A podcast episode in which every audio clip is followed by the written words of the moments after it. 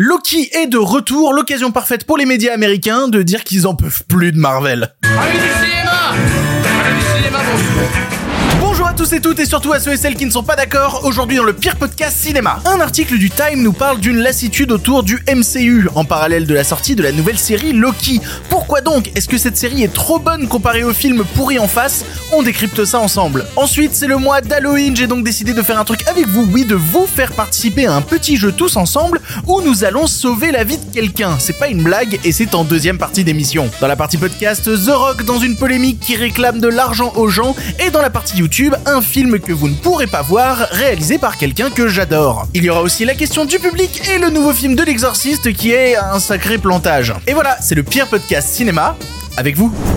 Eh bien, ça ne va pas être dans la poche.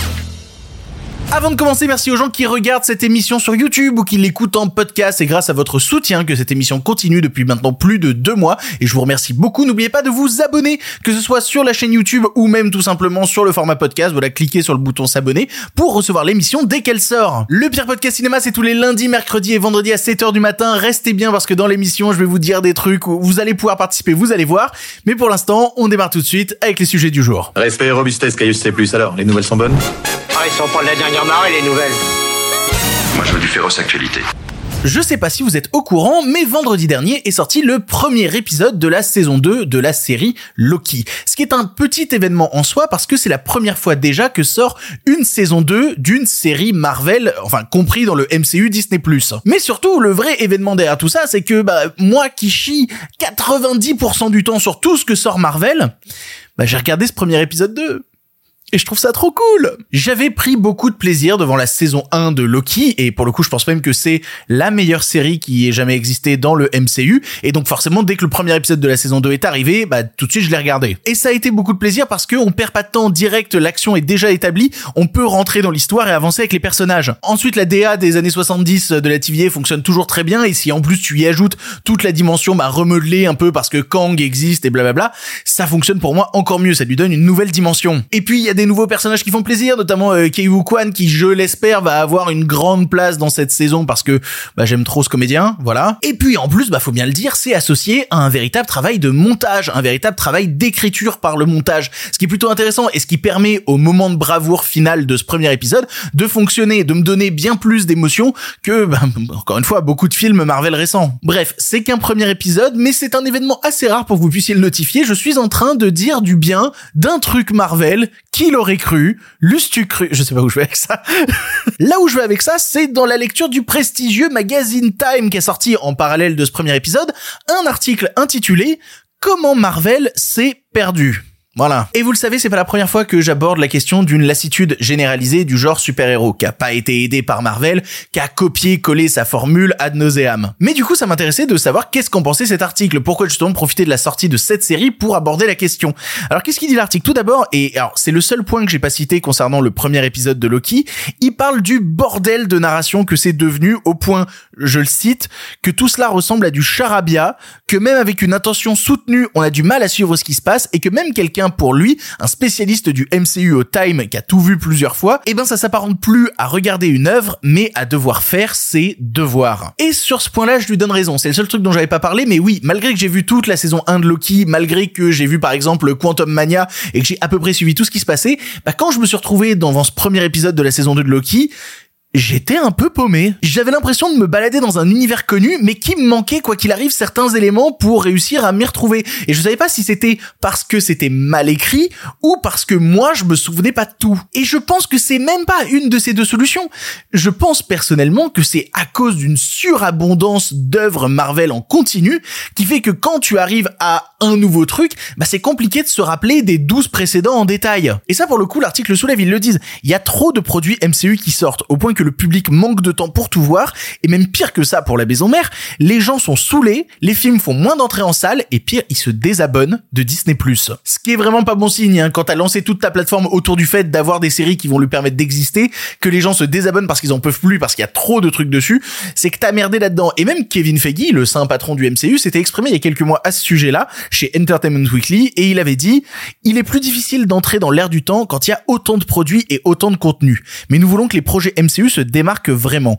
Ainsi, les gens verront à mesure que nous avancerons dans les phases 5 et 6, le rythme de diffusion sur Disney Plus va changer et chacun aura la chance de briller même lui, il réalise qu'ils en ont trop fait. Et ça, le problème, c'est que c'est la stratégie de Disney, et notamment de cette plateforme Disney+, c'est ce qu'ils ont fait avec Star Wars, hein. Tant que ça marche, on pompe, on pompe, on pompe, on pompe, et puis dès que les gens s'intéressent plus, et eh ben là, on commence à réfléchir. Mais c'est pas grave, parce que d'ici là, on aura engrangé assez de pognon pour être rentable et se laisser le temps de la réflexion. Ce que l'article du Time soulève aussi, c'est la difficulté pour cet univers de se relever après Avengers Endgame.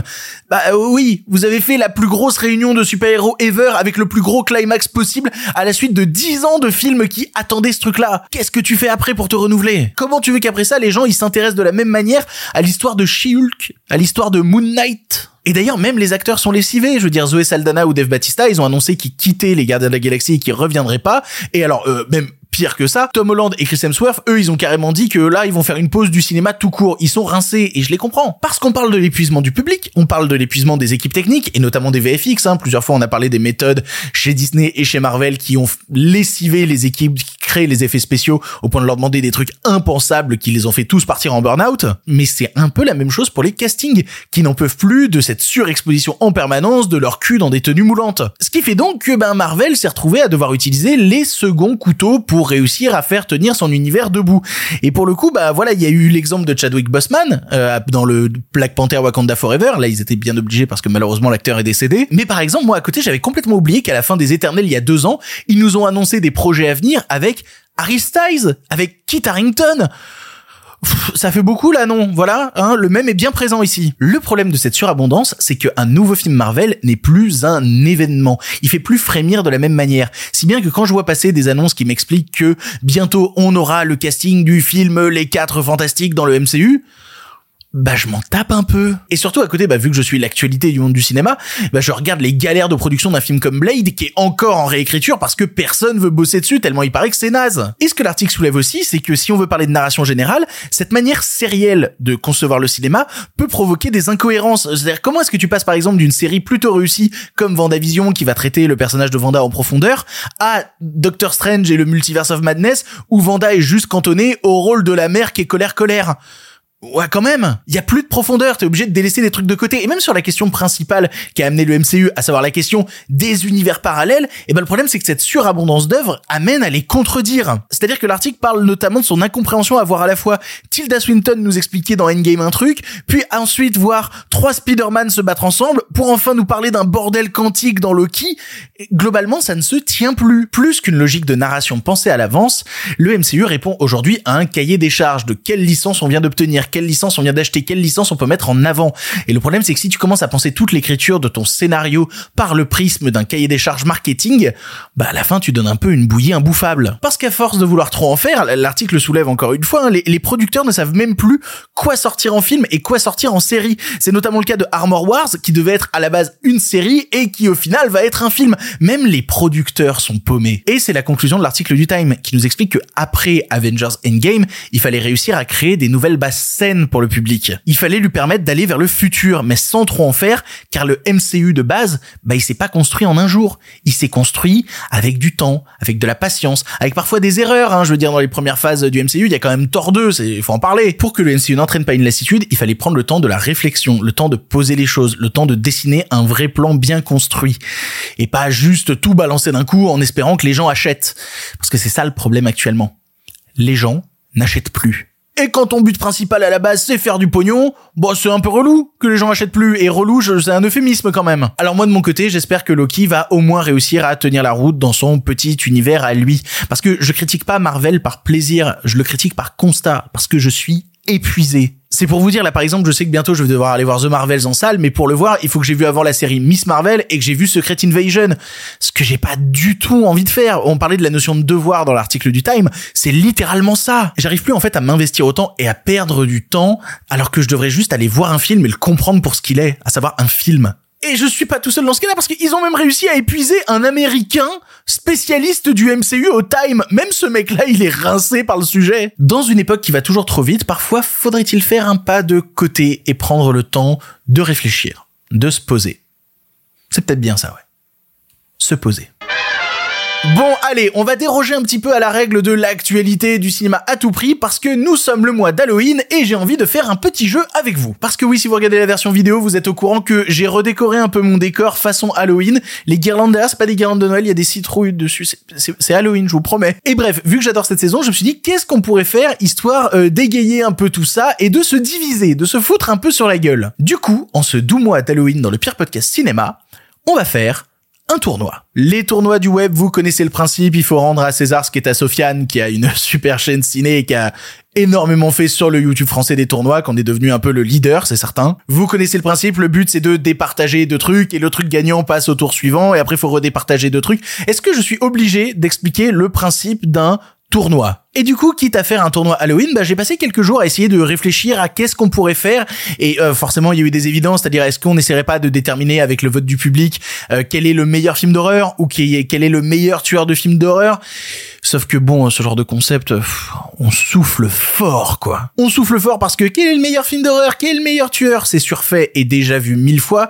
Et surtout parce qu'en plus, ça amène une des limites qui me pose un problème très souvent avec les tournois, à savoir que ben tu votes pour ce que t'as déjà vu. Et puis c'est tout. Ce qui fait que le truc qui gagne à la fin du tournoi, c'est pas forcément le truc qui aurait dû gagner, le truc le plus légitime, mais juste le truc le plus populaire. Oui, tout le monde le connaît, donc tout le monde vote pour ça, mais ça fait qu'à la fin, t'as un choix qui est quand même extrêmement consensuel. Et là, à ce moment-là, j'ai enfin eu l'idée une idée où vous allez pouvoir voter de manière en plus assez consciencieuse parce que même si vous n'avez pas vu les films, vous avez moyen de faire vos recherches rapidement et de pouvoir décider à votre manière. C'est Halloween, le mois des morts, le mois qui fait peur, le mois où on regarde des films qui nous font frissonner, mais nous, de notre côté, nous allons essayer de porter un peu d'espoir. Oui, nous allons sauver la vie de quelqu'un. J'ai attaché 12 personnes dans ma cave et vous choisissez qui...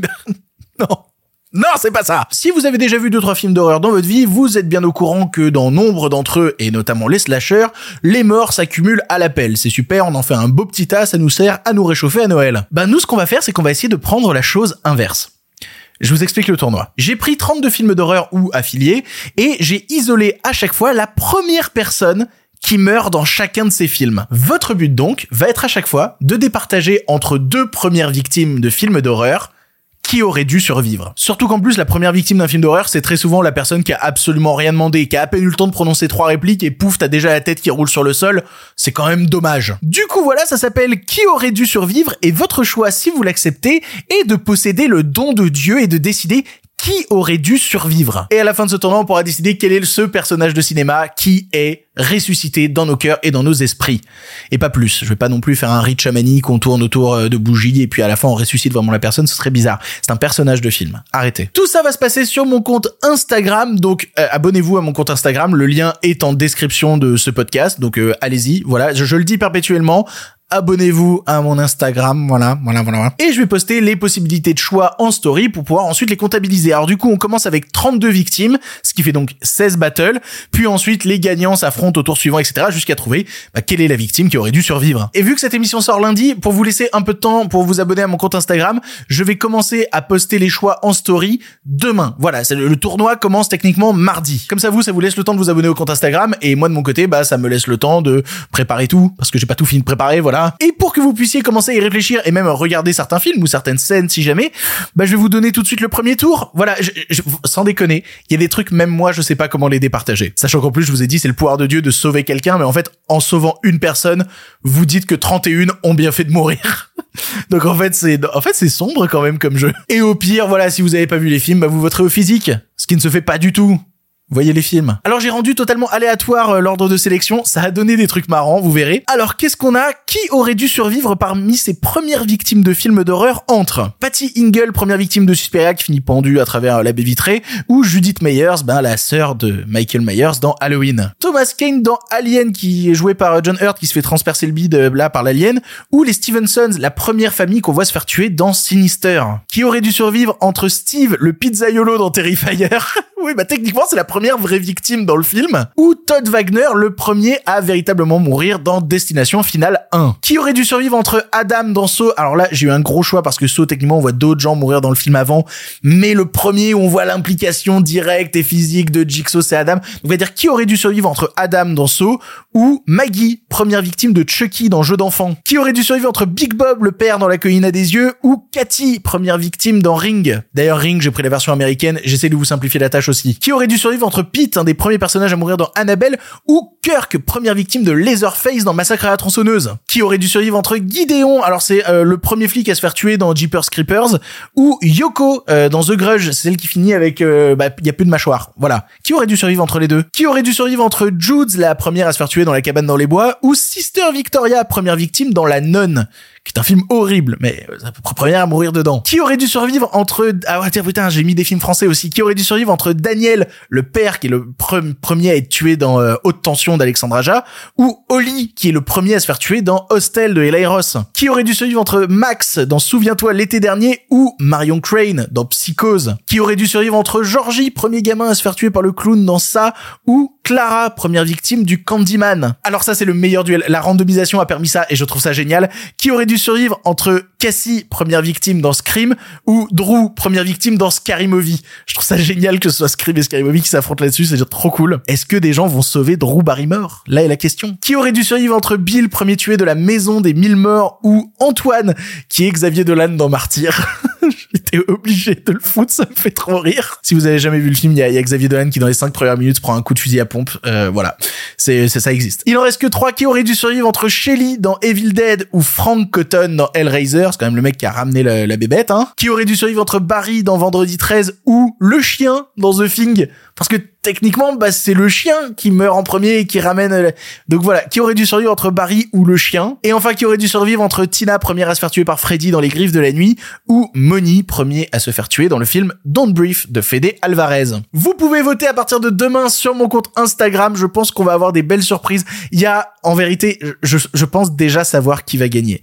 Je, je vais le dire au montage maintenant et je pourrais le réutiliser à la fin si jamais cette personne gagne, mais je pense déjà savoir qui va gagner. Je vais l'enregistrer maintenant. Je pense que la personne qui va gagner voilà, je suis sûr que c'est cette personne-là qui va gagner, j'en suis sûr et certain, et on aura la preuve à la fin du mois. C'est scellé, j'ai déjà donné mon pronostic, je pense déjà savoir qui va gagner. C'est à vous de voter. Rendez-vous demain sur mon compte Instagram pour un mois d'Halloween où on sauve quelqu'un. Et on condamne 31 autres personnes. Ils sont déjà morts techniquement. Ça marche. Ça marche. Hey, si tu entends ça, c'est que tu écoutes la version audio de l'émission. En effet, dans la version vidéo sur YouTube, on est en train de parler du nouveau film de Darren Aronofsky que tu ne verras jamais. Mais nous, de notre côté, on va parler de The Rock, notre chauve musclé préféré. Alors, on en a déjà parlé de The Rock dans l'émission, notamment quand il a fait un énorme don récemment à la caisse de grève. Il avait donné plusieurs millions de dollars. Alors, on n'a pas le chiffre exact de combien il a donné. On sait juste que c'était un nombre assez de chiffres, mais pas plus que ça. Ça reste quand même énorme de sa part. Il n'empêche que ça posait quand même quelques questions parce que il a fait ce don deux jours après qu'il ait été révélé que dans le prochain film Netflix où il allait jouer, Red One, il allait être payé 50 millions de dollars, ce qui en faisait littéralement l'acteur le plus payé au monde de tous les temps. Autant dire qu'il pouvait se permettre de donner un petit peu dans les caisses, sachant que sa fortune à The Rock s'estime déjà à 800 millions de dollars. Et voilà que, alors qu'on pensait que tout s'était calmé, un nouveau drama débarque sur les sous-sous de The Rock. Autant dire, voilà, que sa, fortune commence à faire débat. Parce que, en gros, euh, Dwayne Johnson et Oprah Winfrey ont fait la promotion d'une association. Ils se sont associés eux-mêmes, eux deux, à la création d'un fonds pour aider les sinistrés du feu géant qui s'est tenu à Maui et qui a détruit toute une partie du territoire un truc où tu peux te dire c'est cool, eux deux qui vont participer à aider financièrement cette île qui a été ravagée, à aider ses habitants, c'est plutôt positif. Sachant que bah, tous les deux, ça a été annoncé, ils ont chacun donné 5 millions de dollars pour participer à ce fonds. Ce qui est, ce qui est cool, ce qui est cool. Problème qui est débarqué ensuite, c'est qu'en fait, ils ont fait des TikTok pour encourager les gens à donner eux aussi de l'argent. Et là, ça a bloqué. Parce que déjà, juste du côté de The Rock, sa fortune, comme je disais, elle est estimée à 800 millions de dollars. Et un type qui a une fortune à 800 millions de dollars et qui réclame du pognon à des gens aux US qui gagnent parfois moins de 1500 dollars par mois, bah c'est chaud. Ça crée un petit backlash en fait. Et surtout, bah il s'est associé avec Oprah Winfrey qui, elle, bah ça a été révélé par des analystes. En fait, elle se sert ça comme un gros coup de pub, puisqu'en début d'année, elle a acheté 4 km carrés, j'ai pas dit 4 mètres carrés, 4 km carrés de terrain sur l'île de Maui, ce qui est absolument immense.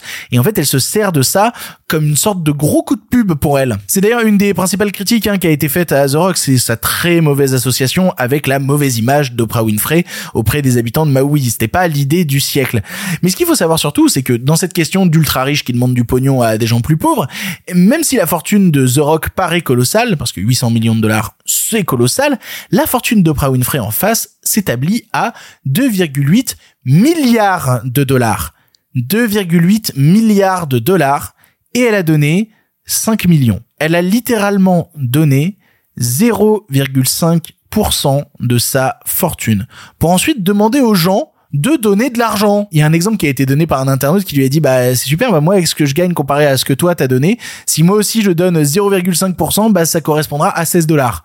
Ça a vachement aidé les gens hein, parce que votre fonds il est censé filer 1200 dollars euh, par mois aux habitants, ça ça va vachement aider. Globalement en fait voir des ultra riches demander l'aumône aux pauvres, ça crée un gros gros gros bad buzz pour le bonhomme.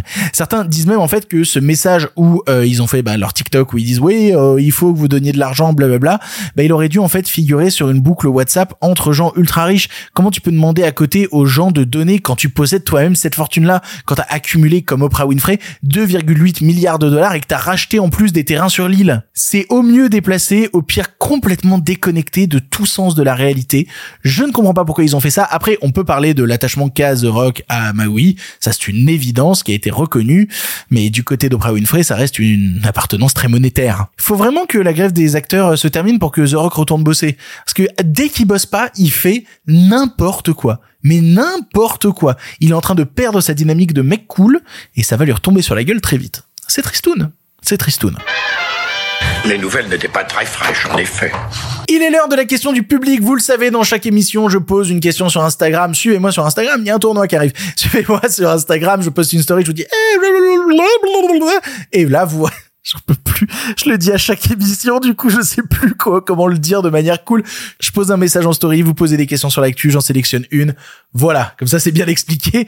Et aujourd'hui, la question nous vient de Johan de Dude qui demande Yo Victor, justement, avec le film Monster qui devient l'innocence, qui décide de la transformation? Alors, ce dont on est en train de parler ici, c'est le dernier film de Hirokazu Koreeda, dont je vous ai parlé dans la précédente émission, et qui sort son nouveau long métrage à la fin d'année qui s'appelle Monster, et qui a été renommé en France l'innocence. Un choix que je questionne parce que personnellement j'ai eu la chance de voir le film hier au festival du nouveau cinéma de Montréal. Festival super. Merci euh, ils sont trop sympas là-bas. Bref j'ai vu Monster là-bas et je trouve que Monster ça colle parfaitement à la fois avec la thématique de fond du film mais aussi parce que c'est un mot qui va revenir régulièrement pour décrire de plusieurs manières le comportement de personnages et bref ça sort le 27 décembre dans les salles françaises. Voyez-le. Ne terminez pas vos tops trop tôt. Voyez-le. C'est super Monster. Enfin euh, l'innocence pardon. Et donc qui décide de ces changements de titre de film? C'est simple les équipes marketing des films. Le but de ces équipes, c'est que le film se vende le mieux. Et donc, en changeant le titre, on espère, eh ben, ramener plus d'entrées en salle. Concernant, par exemple, la décision de changer de Monster vers l'innocence, j'ai pas de réponse exacte de pourquoi ils ont fait ça. C'est que des suppositions. J'imagine qu'ils se sont dit que le film sortirait majoritairement dans des circuits de salles d'art et essai et qu'un titre comme l'innocence, un drame japonais de deux heures qui s'appelle l'innocence, pouvait peut-être attirer davantage le public passionné des drames des salles d'art et essai. Je me dis que c'est peut-être ça l'idée. C'est un choix qui peut se comprendre, qui va parfois dans le sens inverse de celui du film, mais qui se veut être compréhensible en termes purs de marketing. Parfois aussi, c'est juste pour rendre le titre plus tendancieux. Surfer sur des vagues, par exemple, il y a toute une époque dans le cinéma, notamment à la fin des années 90, début des années 2000, où on traduisait beaucoup les titres de films américains en rajoutant le mot sexe dedans. Voilà, juste on prenait un titre anglais, on en faisait un autre titre anglais, et on mettait le mot sexe à l'intérieur, notamment Cruel Intention, qui est devenu Sex Intention. Voilà, il y a eu Sex Academy et tout, il y a eu ça assez souvent. Parce que l'équipe marketing se disait, eh, s'il y a le mot sexe dedans, eh ben les gens ils iront le voir davantage. Ils avaient peut-être raison. Ils avaient peut-être raison. Les mecs font des titres YouTube putaclic, ça me bute. Et j'utilise le mot sexe, mais dans les traductions anglais-anglais, on a aussi utilisé beaucoup à une époque Very Bad quelque chose suite au succès de Very Bad Trip. Very Bad Trip qui était déjà une traduction d'un titre en anglais qui était The Hangover. Sauf que The Hangover, bah, c'est typiquement le genre de truc qui sonne pas à l'oreille d'un public français. Ils ont besoin d'un titre, même en anglais, qui soit un peu plus prononçable que The Hangover. Bonjour, je viens voir The Hangover ça marche moyen. Ça, c'est un truc assez récurrent en fait. La peur que les Français ne parlent pas assez bien anglais et donc on leur fait des titres en anglais avec des mots plus simples pour éviter justement ce genre de problème. Par exemple, un des exemples que je trouve les plus absurdes et qui me fait beaucoup rire, c'est l'époque où est sorti le film Pain and Gain. On parle encore de The Rock, tiens, de Pain and Gain euh, de Michael Bay, qui a été traduit en France No pain, no gain. Vous dites bah, bah, pourquoi ça a été traduit comme ça? Bah, Parce qu'en fait ils se sont dit les Français, ils comprendront pas que c'est un titre anglais si on met pas no devant. Du coup, ils vont aller en salle, au guichet, et ils vont dire bonjour, j'aurais une place pour pain et gain, s'il vous plaît. ça me bute qu'ils aient rajouté un no devant pour que les gens se disent ah oui d'accord c'est un titre c'est un titre c'est de l'anglish ça c'est de l'anglish il y a un no devant non sinon c'est pas un gain quoi bref voilà c'est des décisions marketing pour mieux cibler les spectateurs en France et obtenir plus d'entrées en salle à la fin parfois comme je disais ça se fait au détriment du film et parfois ça donne des titres français absolument sublime. Il y a des traductions en français de titres anglais qui sont magnifiques. C'est pas tout le temps le cas, mais des fois ça marche. Pour le cinéma, monsieur Leblanc, pour le grand écran, pas pour la petite lucarne. Allez, c'est l'heure d'un film pour finir. Vous le savez, à chaque émission, je vous parle d'un film que je vous conseille. Et le vendredi, c'est vous qui prenez la parole dans l'émission si vous envoyez un audio d'environ 3 minutes à l'adresse mail lepirepodcastiné.com. Vous pouvez envoyer un audio et passer dans l'émission. Il ne tient qu'à vous de venir me parler dans ce mois d'Halloween de films qui font peur que je ne connaîtrai pas. Faites-moi découvrir des trucs. J'ai trop envie. Et moi, de mon côté, bah, je vous parle d'un film qui sort dans les salles françaises mercredi. Et, euh, oh là on va parler... Euh, de The Exorcist Believer. Don't be scared. We've met before. Bon, j'avais très envie de voir le nouveau film de l'exorciste parce que David Gordon Green. Je sais qu'il y a plein de gens qui aiment pas le travail de ce réalisateur, à commencer notamment par William Friedkin, le réalisateur du premier exorciste, qui a clairement exprimé en interview le fait que plutôt crever que de voir le réalisateur David Gordon Green faire un film l'exorciste. Et du coup, il est mort avant que le film sorte. Comme quoi, la parole et les actes. Parce qu'en fait, David Gordon Green, à la base, il vient de la comédie. C'est à lui qu'on doit notamment euh, Pineapple Express, qui avait été renommé en France euh, Délire Express. Il a réalisé pas mal de comédies en s'associant à Danny McBride, des films avec euh, Seth Rogen, James Franco. Il vient de la comédie à la base. Mais entre-temps, il a réussi à faire ses preuves dans le cinéma d'horreur, notamment en faisant le requel d'Halloween. Requel, donc contraction de reboot et sequel, euh, donc euh, bah, Halloween, Halloween Kills et Halloween Ends, je crois que c'est ça le dernier. Les deux premiers, j'ai beaucoup de sympathie pour eux et je peux pas blairer le troisième qui est une merde sans nom. Mais bref, donc j'avais hâte, Fredkin avait pas hâte et en même temps, si tu regardes quels sont les réalisateurs qui avaient déjà réalisé des films L'Exorciste, tu te rends compte qu'il y a toujours eu des grands réalisateurs associés à ces films-là. Je veux dire, le 2 a été réalisé par John Borman, le réalisateur de Délivrance, le 3 par William Peter Blatty, littéralement le mec qui a écrit le livre L'Exorciste, et si tu veux même les préquels, c'est René Harlin, le réalisateur de Die Hard 2, et Paul Schrader, putain de Paul Schrader qui a réalisé Dominion. Effectivement, ça a un peu plus de gueule que David Gordon Green. Et que dire que Feu Fredkin a eu du pif parce que du coup, je suis allé voir l'exorciste Believer et, euh, et c'est raté. C'est, c'est un film raté. Vraiment. Je sais même pas par où commencer tellement il y a de trucs qui vont pas dans le film. Et déjà, je crois que c'est ça le principal problème. Le film veut faire trop de trucs en même temps. Il lance plein de pistes et il arrive jamais à en aboutir aucune. Ne serait-ce que l'idée de départ du film, tiens, littéralement le pitch, c'est deux gamines qui se retrouvent possédées. Tu dis bah ça peut être intéressant parce que du coup ça demande de traiter deux familles différentes, donc deux thématiques de parentalité différentes qui vont s'affronter sur la manière de traiter cette situation de gamines possédées. Et non, même pas. Le film dégage ça en trois répliques et on passe à autre chose.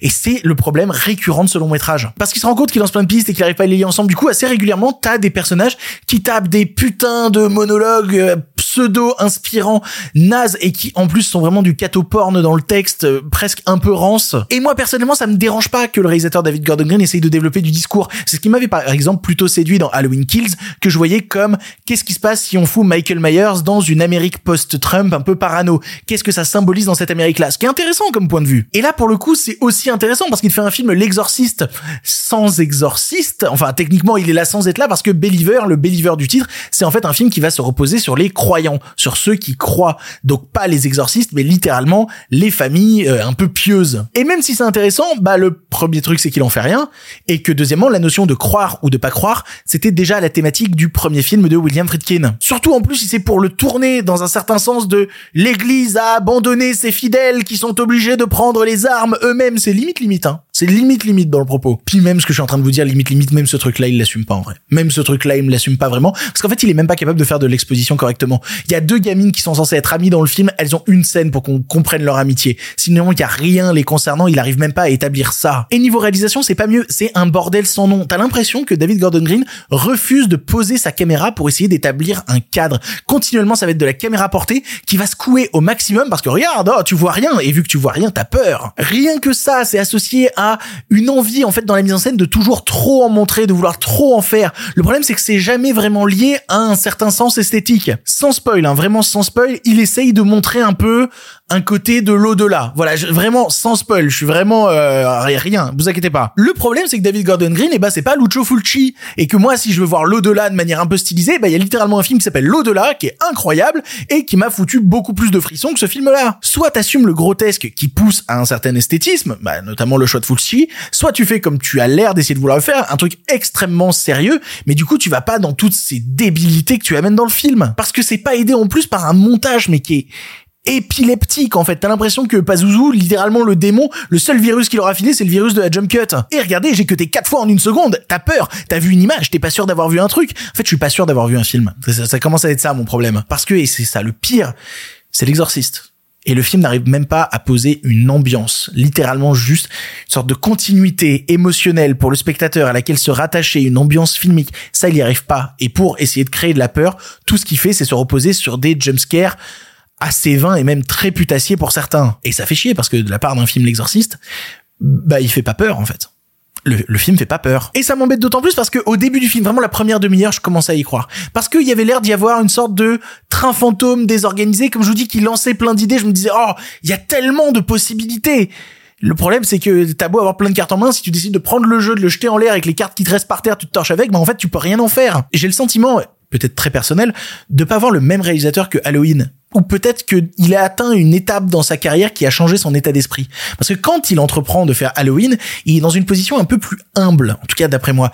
Il est dans une position où il se met en retrait lui-même par rapport à la grandeur du mythe qu'il est en train d'adapter, et donc il rend hommage tout en essayant d'actualiser sans trop dénaturer. Il essaie de se mettre dans une position, en fait, de rendre une certaine grandeur à une figure mythique. Ici, je le trouve presque prétentieux dans sa manière d'aborder l'exorcisme parce que il passe son temps à cracher sur les trucs passés tout en ne réalisant pas que son récit en est interdépendant. Et sur ça, j'aborde même pas la question des personnages du premier film qui vont revenir dans celui-là parce que là, waouh, en termes de crachat, de trucs pas aboutis, de choses que tu mets mais que tu jettes trois secondes après, c'est c'est d'un niveau dingue. C'est expédié de la même manière que tu sens quand il fait son film, il expédie plein de trucs pour préparer une suite parce qu'il est déjà annoncé une trilogie autour de l'exorciste qui va réaliser en entier comme il avait fait une trilogie Halloween vu que les films ont bien marché. Le prochain doit sortir en 2025 du coup, faut déjà préparer à l'écriture ce qu'il y aura dans les prochains films. Super, merci. Le cinéma d'horreur marvelisé, c'est bon, ouais, dégage de là en fait, ça m'intéresse pas. Bref, quand vous allez voir le film, vous allez retrouver dans la même position que moi, j'avais lu beaucoup de trucs et pendant la première demi-heure je me disais oh non ça peut être intéressant il y a des choses pas mal à l'intérieur blablabla et en fait c'est un gâchis. C'est un gâchis de tellement de possibilités de tellement de choses. Ça en fait des caisses en permanence à base de rien. Et c'est triste en fait. C'est triste. Littéralement la scène d'église mais oh, comment tu peux faire un truc avec si peu d'impact en termes de mise en scène quoi? C'est ça, littéralement ça me rend triste. Voilà ce sera ma conclusion sur ce sujet. Littéralement The Exorcist Believer ça m'a rendu triste. Voilà. One girl lives, one girl dies.